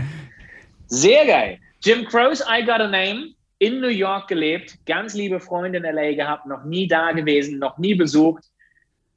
Ich zum allerersten Mal im Leben nach LA geflogen, in Burbank am Flughafen angekommen, laue Sommernacht, abends um elf, alles dunkel, nur die Lichter von LA im Hintergrund. Den größten Pickup-Truck von der Rental-Car Company als Upgrade bekommen, den du dir vorstellen kannst. Und zum ersten Mal auf der 407 runter von Burbank nach LA rein. Fenster runtergerollt in diesem riesen Pickup-Truck und Jim Crow's I Got a Name. Bam, Baby. Das war großartig. Mega Geschichte. Mega Geschichte. Ja. Ich weiß nicht, ob ich da mithalten kann. Aber ich versuch's, ich versuch's. Ich weiß gar nicht, ob wir den schon drauf haben. Ich glaube nicht von Bajos Sugetir ähm, oder auch Vara Vara. Das ist ein Song, der ähm, ist, ist ganz simpel im Text. Und es ist, äh, ich glaube, es ist arabisch. Bin mir nicht ganz sicher, arabisch oder türkisch. Es geht, bringe mir ähm, Brot, bringe mir Salz, bringe mir irgendwie so, so Essen im Endeffekt. Es geht ums Essen. Ähm, Ah, und äh, die Stimmung dazu müsst ihr euch so vorstellen, dass ich letztes Jahr, äh, bevor es zum Lockdown kam, noch mit ein paar Freunden in Dänemark war, in einem Haus. Und äh, es hat sich aus dem Nichts eine Party entwickelt zu fünft. Und äh, dann lief dieser Song und wir haben uns tatsächlich an den Händen gehalten und haben im Kreis getanzt. Äh, ganz so skurrile Szene. Es gibt auch noch ein paar Fotos und Videos dazu, aber ähm, es war einfach irgendwie, es ist einfach so entstanden und es war so ein geiler Spirit in der Gruppe auch in dem Moment. Es klingt ein bisschen wie bei den Pfadfindern, aber es war einfach Ja. richtig gut und dieser Song hat diese Stimmung untermalt und äh, jedes Mal, wenn ich den höre, muss ich an diese tolle Szene denken. Sehr nice. schön. Sehr schön. Till, hau deinen zweiten raus. Achso, ich muss noch einen zweiten. Ja, einen zweiten muss drauf. Wenn du einen Okay. hast. Habe ich. Kompletter Gegensatz zu dem, was gerade da war, vom Song her. Volbeat, Still Counting. Schreibe ich mir auf. Habe ich tatsächlich noch nie gehört. Ich war mal bei Volbeat denen auf ist dem Live-Konzert, aber ich. ich Ach so, du warst Ja. mal auf dem, ja, Ja, kennst- sicherlich. Wenn man Mhm. so auf, auf Festivals mal unterwegs war, dann, dann äh, hat man, kam Klar. man nicht drum rum, die Ey. zu sehen. Aber ich kann halt, finde das auch alles gut, aber konnte die Songs nie auseinanderhalten, äh, Ja. weil wenn du nicht vorher mal eine CD von denen gehört hast und die, die Songs irgendwie, weiß ja nicht, welcher Song welcher war, aber die waren alle gut. Sag mir deine Geschichte dazu. Äh, ich kann die Geschichte und den Grund, weshalb den Song sogar sagen. Also, äh, mein Bruder, ich bin eher so der Softie äh, auf der Musikseite. Ja, als Teenager kannte ich jeden Matthias Reim-Song auswendig. Ja, gut, von dieser Schmach habe ich mich bis heute getrennt, aber ich äh, habe ja vorhin schon gesagt, ich gestehe, ich höre zum Beispiel super gerne Country. Super. Auch, und mein Bruder das komplette Gegenteil. Es muss hart sein und alles. Also von ihm kam Volbeat und Volbeat war für mich mein Go-To-Song mein zweiter Versuch Ironman Lanzarote. Beim ersten Versuch in der Woche vorher eine Erkältung gehabt und tatsächlich wirklich, ich, ich saß 30 Minuten vor der Zeitnahmematte bei Kilometer 24 oder so auf der Laufstrecke und habe überlegt, steige ich aus oder nicht und musste mich selber zwingen, nicht über diese Matte zu gehen, weil ich wusste, wenn ich drüber gehe, steige ich doch nicht aus. Und habe dann aber Vernunft walten lassen, bin das Jahr zurück, zweiter Versuch Ironman Lanzarote, morgens Wechselzone, Startvorbereitung und so weiter. Das Ding auf die Ohren. Richtig geile Stimmung. Erstmal so ein bisschen Lärm auf die Ohren.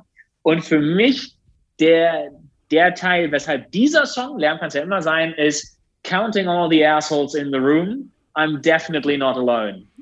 Und das ist für mich immer so dieser geile Reminder für, Digga, nimm dich bloß nicht zu ernst.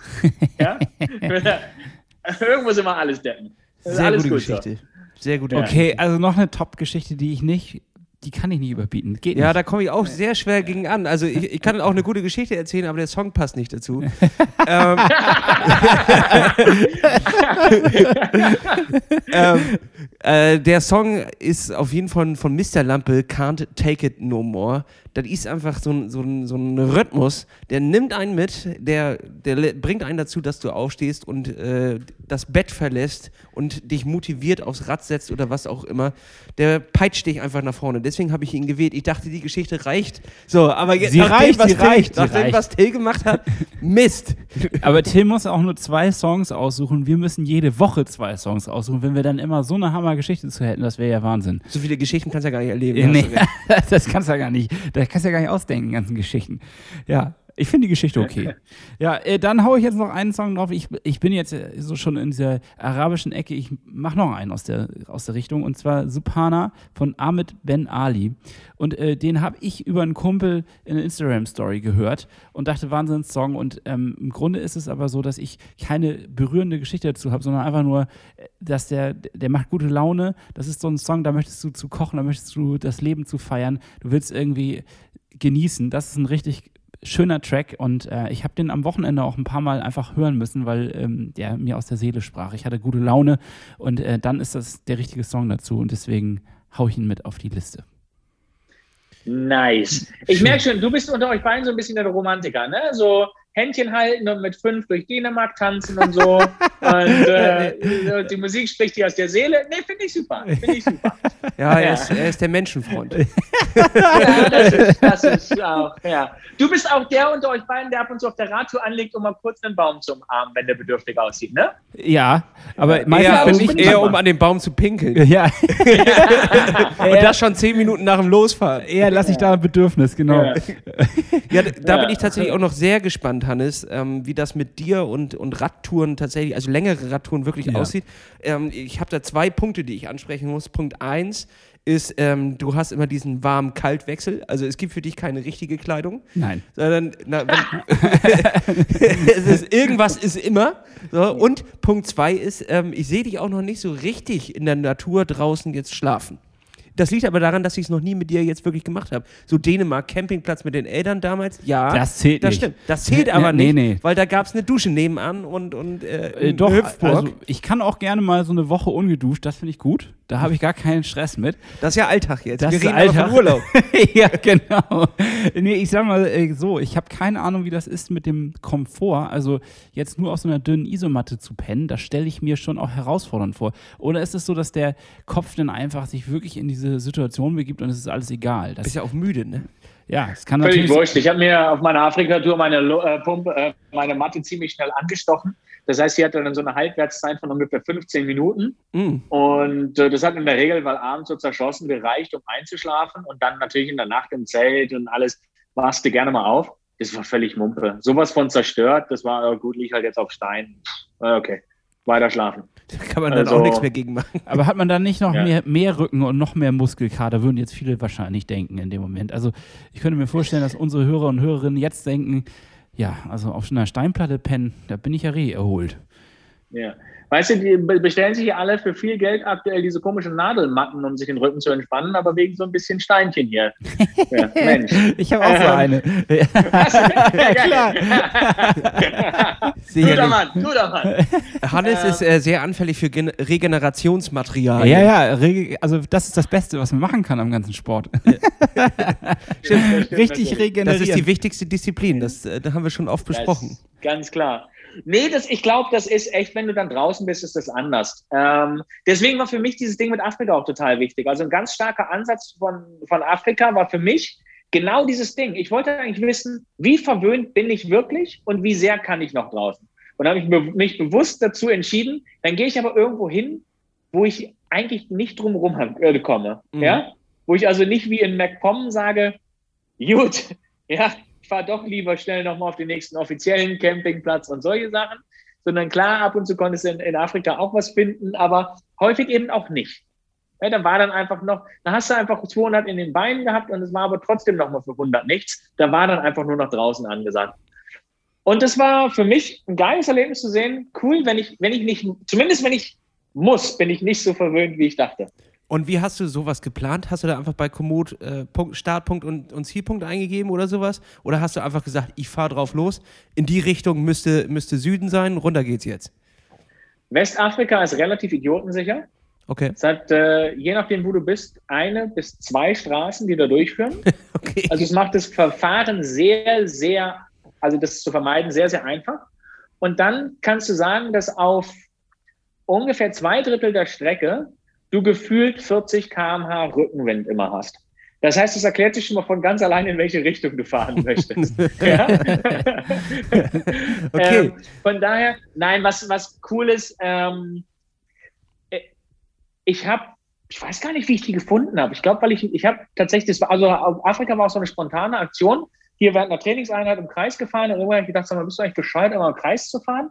Fahr doch mal Punkt zu Punkt. Und dann dachte ich so, naja, fahre ich halt von hier nach Afrika. Und dann habe ich mir gedacht, boah, ich könnte aber auch nach Afrika, also nach Marokko fliegen und durch Afrika fahren. Ja, das ist immer so, je mehr Unterzucker, desto dümmer die Ideen. Deswegen ist es schlecht, wenn die ersten dummen Ideen schon am Anfang der Radeinheit Deswegen sollte man auch nicht hungrig einkaufen gehen. Aber das ist natürlich Ja, genau andere der gleiche- Ausmaßen. Das ist genau der gleiche Ansatz. Deswegen, aber ich habe auch gelernt, damit ich dann, wenn ich, ja, dass wenn der Zucker dann drin ist, damit ich dann nicht zurücktrete, gleich die Idee veröffentlichen auf den sozialen Medien und Druck aufbauen, damit man auch selber nicht davon zurücktreten kann. Das ist immer gut.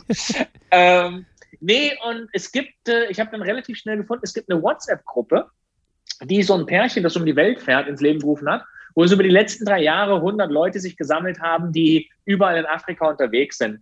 Und das war ziemlich easy. Also mit, da hast du dann eine Frage reingestellt und dann kam es zurück. Also zum Beispiel, ja, Senegal nach Gambia rüber hat zwei Grenzübergänge. So, und da fragst du dann schon so, welcher ist cool, welcher ist nicht cool. Weil da unten ist natürlich, hast du es als einzige Handelsroute, viel Korruption und, und, und. Und dann sind häufig, wenn es kleine Grenzübergänge gibt, sind die sehr viel sympathischer. Ähm, und das war dann schon ziemlich entspannt da unten, ja. Davon abgesehen, dass äh, nachdem wir ja den Fauxpas mit euch jetzt hier am Anfang schon vom Internet hatten, kann ich das auch so sagen. Afrika hat nahezu durchgehend ein besseres Internetnetz als ihr in Norddeutschland. Und ähm, Ja, gut, da sind wir ja ganz. Also Impfen Ja. und Internet, das können wir beides nicht. Das können wir nicht. Aber das liegt auch daran, ja, ja. dass Hannes Da wieder mal beim Internet gespart wirklich- hat. Ohne Scheiß, da stehst du in Afrika auf dem Rad, 100 Kilometer, egal in welche Richtung, nichts, aber das Internet funktioniert. Ja, das ist krass. Das ist Ähm, einfach echt das krass. Ist, das ist echt irre. Äh, von daher ist das ganz, ganz cool gewesen. Ich habe das so gemacht und muss sagen, da sind wir wieder am Punkt von, ich muss nicht härter sein als äh, oder hellter tun, als ich bin. Ich habe die Tour mit meinem Vater geteilt und das war somit das Geilste, was ich machen konnte. Das war mir am Anfang nicht klar und es hat sich hinterher herausgestellt, das war die beste Idee überhaupt an dieser Tour. Äh, mein Vater war früher in manchen dieser Berei Berei äh, Bereiche als Soldat unterwegs und so weiter, aber jetzt mit seinen bald 80 wo- war das jetzt nicht mehr so seine Radtour, aber irgendwo wollte er gerne dabei sein. Da habe ich mir einen GPS-Tracker angehängt und mein Vater hat dann den Tag am Computer verbracht und immer mal geguckt, ne, wo er sagt so, oh Junge, wenn du da drei Kilometer von dem Hauptweg abfährst, doch mal, da war- wo es aussieht, als wäre kein Weg und in die Wüste rein, da ist irgendwas auf dem Bild, geh das mal für uns angucken, ja, was das denn ist. Das sieht so nach Mauern und so aus.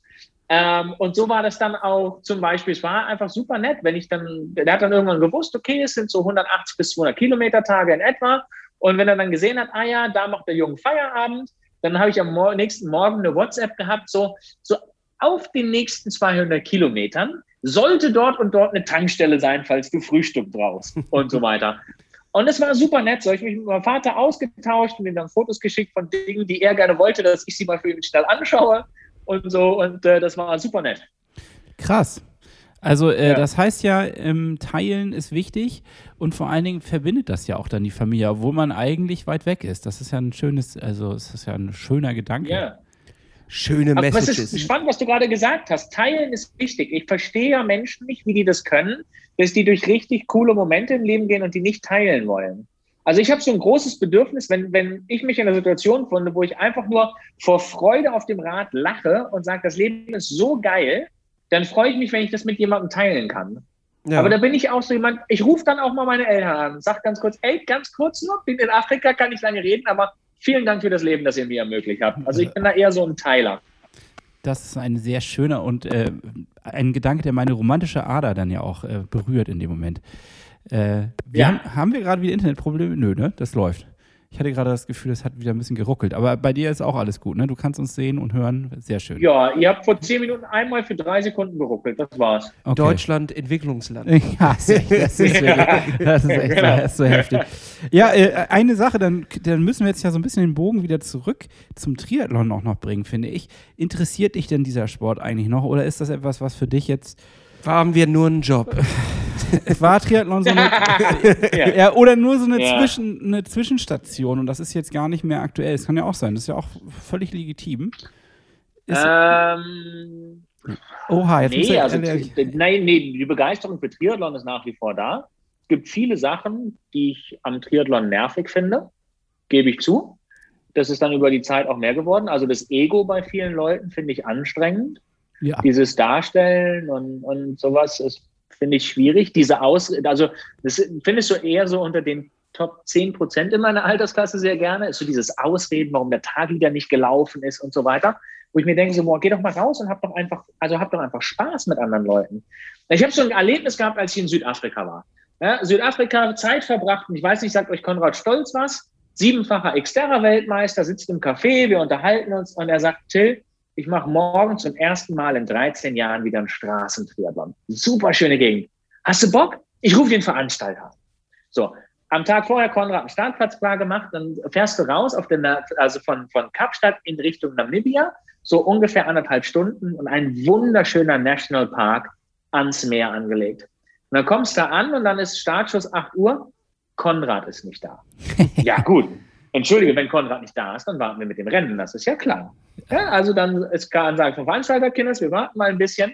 So, irgendwann kommt Konrad, Start, völlig entspannt. Auch alle, keiner Problem damit gehabt, alles easy. Hammer schwimmen in der Lagune. Geniale Radstrecke um die Lagune und dann Laufstrecke über Dünen, Sand und alles von der Lagune rüber ans Meer, am Meer entlang und wieder zurück. Und ins Ziel gekommen und kein Mensch hat gefragt, wie schnell warst du oder sonst irgendwas, sondern es war nur, war es geil? Hast du Spaß gehabt? Und daher, hinterher zusammen gegrillt und Stand-Up-Paddling auf dem See gemacht. Und das finde ich geil am Triathlon. Das ist, wie ich Triathlon kennengelernt habe. Ja, 2005 meinen ersten ähm, am Ortkartensee außerhalb von, von Hamburg den gemacht. Da war das genau so noch. Und, und manchmal habe ich das Gefühl, dass Triathlon so ein bisschen angespannt geworden ist und so, so arg zielorientiert und so. Und das ist der Teil, der mich dran stört ein bisschen. Alles andere finde ich ziemlich geil. Ich persönlich kann für mich jetzt Tattoos nicht ganz nachvollziehen, wer nicht meint. Ja, ich weiß, worauf du anspielst. Ich freue mich drüber. Ach, und wir- weißt du, du, redest du mir aus dem redest hier Herzen. unsere Worte. Ja. Deswegen machen wir den ganzen Kram doch Ja, hier. wir- wir- können aufhören. Ja. Er macht das jetzt weiter. ja.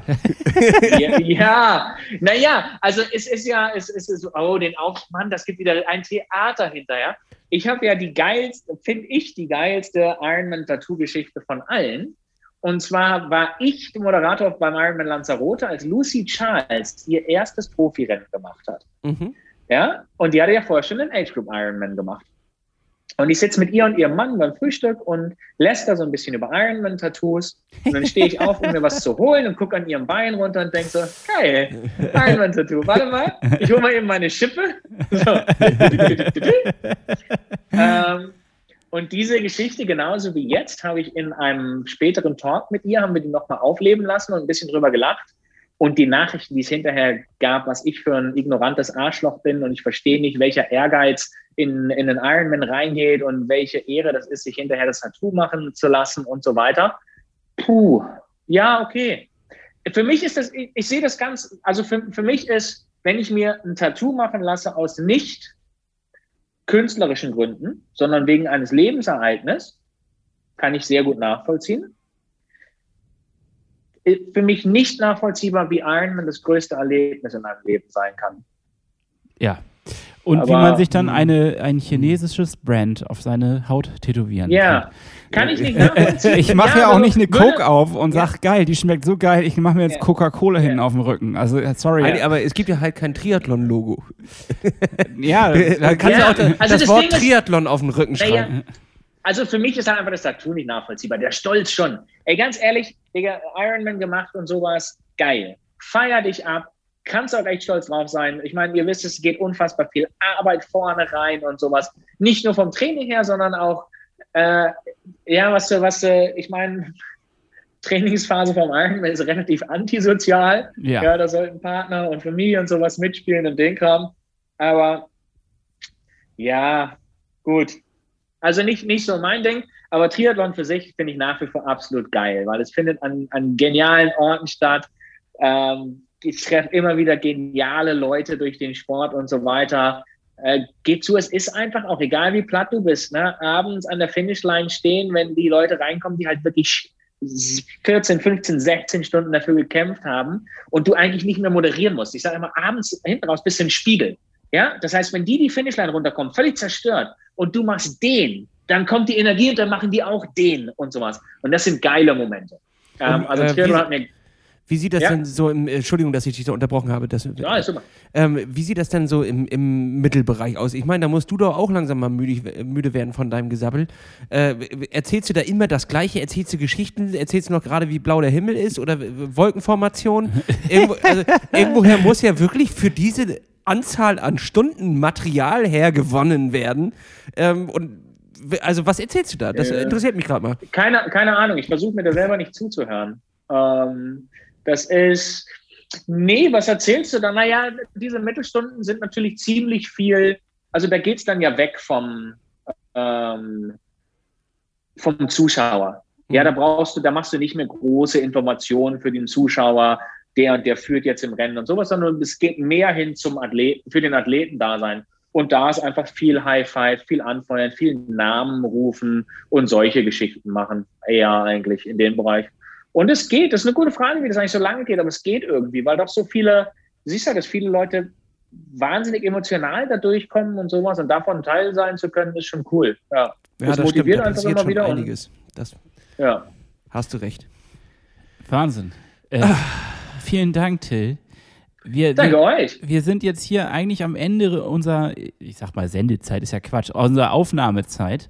Äh, wir machen yeah. normalerweise immer so ein rundes Stündchen und wir haben das locker geknackt und äh, es war ein sehr, also wir könnten, glaube ich, noch Stunden weiterreden. Ich, also ich habe das Bedürfnis theoretisch, aber an der Stelle wollen wir unsere Hörer auch nicht überfordern und wir machen einfach jetzt gleich mal einen kleinen Cut und äh, sagen vielen, vielen Dank. Ja, auch von Danke mir euch. herzlichen, herzlichen Dank. Und äh, Till, Vielleicht hast du ja Bock, irgendwann nochmal wiederzukommen. Ja, vielleicht. Du, super gerne. Ich glaube, wir sind noch nicht durch mit allen Themen. Von daher sagt einfach wann. Machen wir total gerne. Kein Geil. Thema. Richtig ähm, gut. Dann würde ich sagen, ich widme mich jetzt meinen Kartoffeln. und ich bin ja der Meinung, also ich würde Überleg dir das mit der neuen Nachbarin nochmal. Nee. Guck halt einfach nochmal nach. ja? Ich könnte ja. natürlich nach Salz ja. und Zucker fragen, aber nein, nein, ja. also das. So, so vehement, wie die geklopft hat. Ja, die, wollte, die, die kennt dich, Hannes. Die kennt dich aus Funk und Fernsehen. Dich, die hat dich auf der Straße gesehen, das ging nie um ihre Fahrräder. Ja. Garantiert. Ja. Oh Gott, oh Gott, oh Gott. Ja, ja. Äh, lass uns diesen Albtraum abschütteln und hoffen. dass ich, glaube, das wär, ich hoffe, dass die Triathletin ist, euren Podcast hört und jetzt gerade gehört hat, dass du sie einen Albtraum nennst. ja. Vor allem, sie wohnt ja direkt drüber, ja. die hört das da ja auch. Da musst du aber mehr als Salz im Brot vorbeibringen oder Zucker im Brot, mein Lieber. Vielleicht war das ein Groupie. Richtig. Ja. Das kann natürlich sein. Ja. Äh, ich wusste gar nicht, dass wir sowas haben, aber vielleicht war das so. Du musst aufpassen, Hannes. ja. wenn, du die, wenn du sie zu sehr auf Abstand hältst, dann steht sie irgendwann nachts vor der Tür. Oh dann Gott, musst oh Gott, aufpassen. Oh Nichts gegen diese Person. Ich kenne sie gar nicht an dieser Stelle. Das war trotzdem ein seltsamer Besuch. Jungs, ohne Scheiß, hat echt Bock gemacht mit euch. Können wir gerne wieder machen. Sehr cool. Till hat uns auch richtig, richtig Spaß Und, gemacht. Ich nutze das schamlos aus. Leg los. Weil wir wollten Triathlon und wir wollen mit Triathlon enden. Und hier ist meine eine Message für Triathleten. Die häufigste Frage, die ich bekomme, ist, wo soll ich denn an den Start gehen, bei welchem Rennen? Oh, gute Frage. Und die Frage ist nicht, bei welchem Rennen soll ich an den Start gehen, sondern an welchem Ort wollte ich schon immer mal alleine oder mit meiner Familie Urlaub machen und danach suchst du deine Rennen aus. So rum funktioniert es. Der Gut, ultimative jetzt, Tipp. Jetzt ja. musst du das natürlich aber auch abrunden. Also das wäre jetzt die Sahne auf dem Podcast. Jetzt musst du aber auch die Kirsche drauflegen. Was ist denn dein Top-Ort, wo du schon mal einen gemacht hast oder gerne einen machen würdest vielleicht auch noch? Warm Water Triathlon Weekend in Südafrika. Okay, das klingt natürlich, das klingt einfach geil. Darüber müssen wir dann ja. in der nächsten Folge nochmal sprechen. Ich würde, würde da gerne ein paar mehr Infos haben. Das kriegen wir hin. Du, wir können ja mal in der nächsten Folge reden wir einfach mehr über Triathlon, weniger über mich und reden mal so die geilsten Orte und geilsten Rennen und sowas vielleicht ein bisschen ab. Geht klar, machen wir. Ein Versprechen, was wir auf jeden Fall einhalten wollen. Vielen, vielen Dank. Läuft. Aber den nächsten Podcast machen wir in Girona. Ja, finde ich Es, auch. es ist mir viel zu Ja. kalt und zugig hier, das können wir nicht ja, lieber weitermachen. direkt, ja. Ja. Machen wir Ja. einen kleinen Aber Test. ich freue mich, dass wir genauso schlecht da drin sind, einen Podcast zu beenden, wie den in, im Rahmen einer Stunde zu halten. Das läuft bei uns. Jungs, in diesem Sinne, schönen Abend euch. Ciao. Till, Klaps auf den Sattel, wir sehen uns. Tschüss, du. Ciao, Mach's ciao. gut.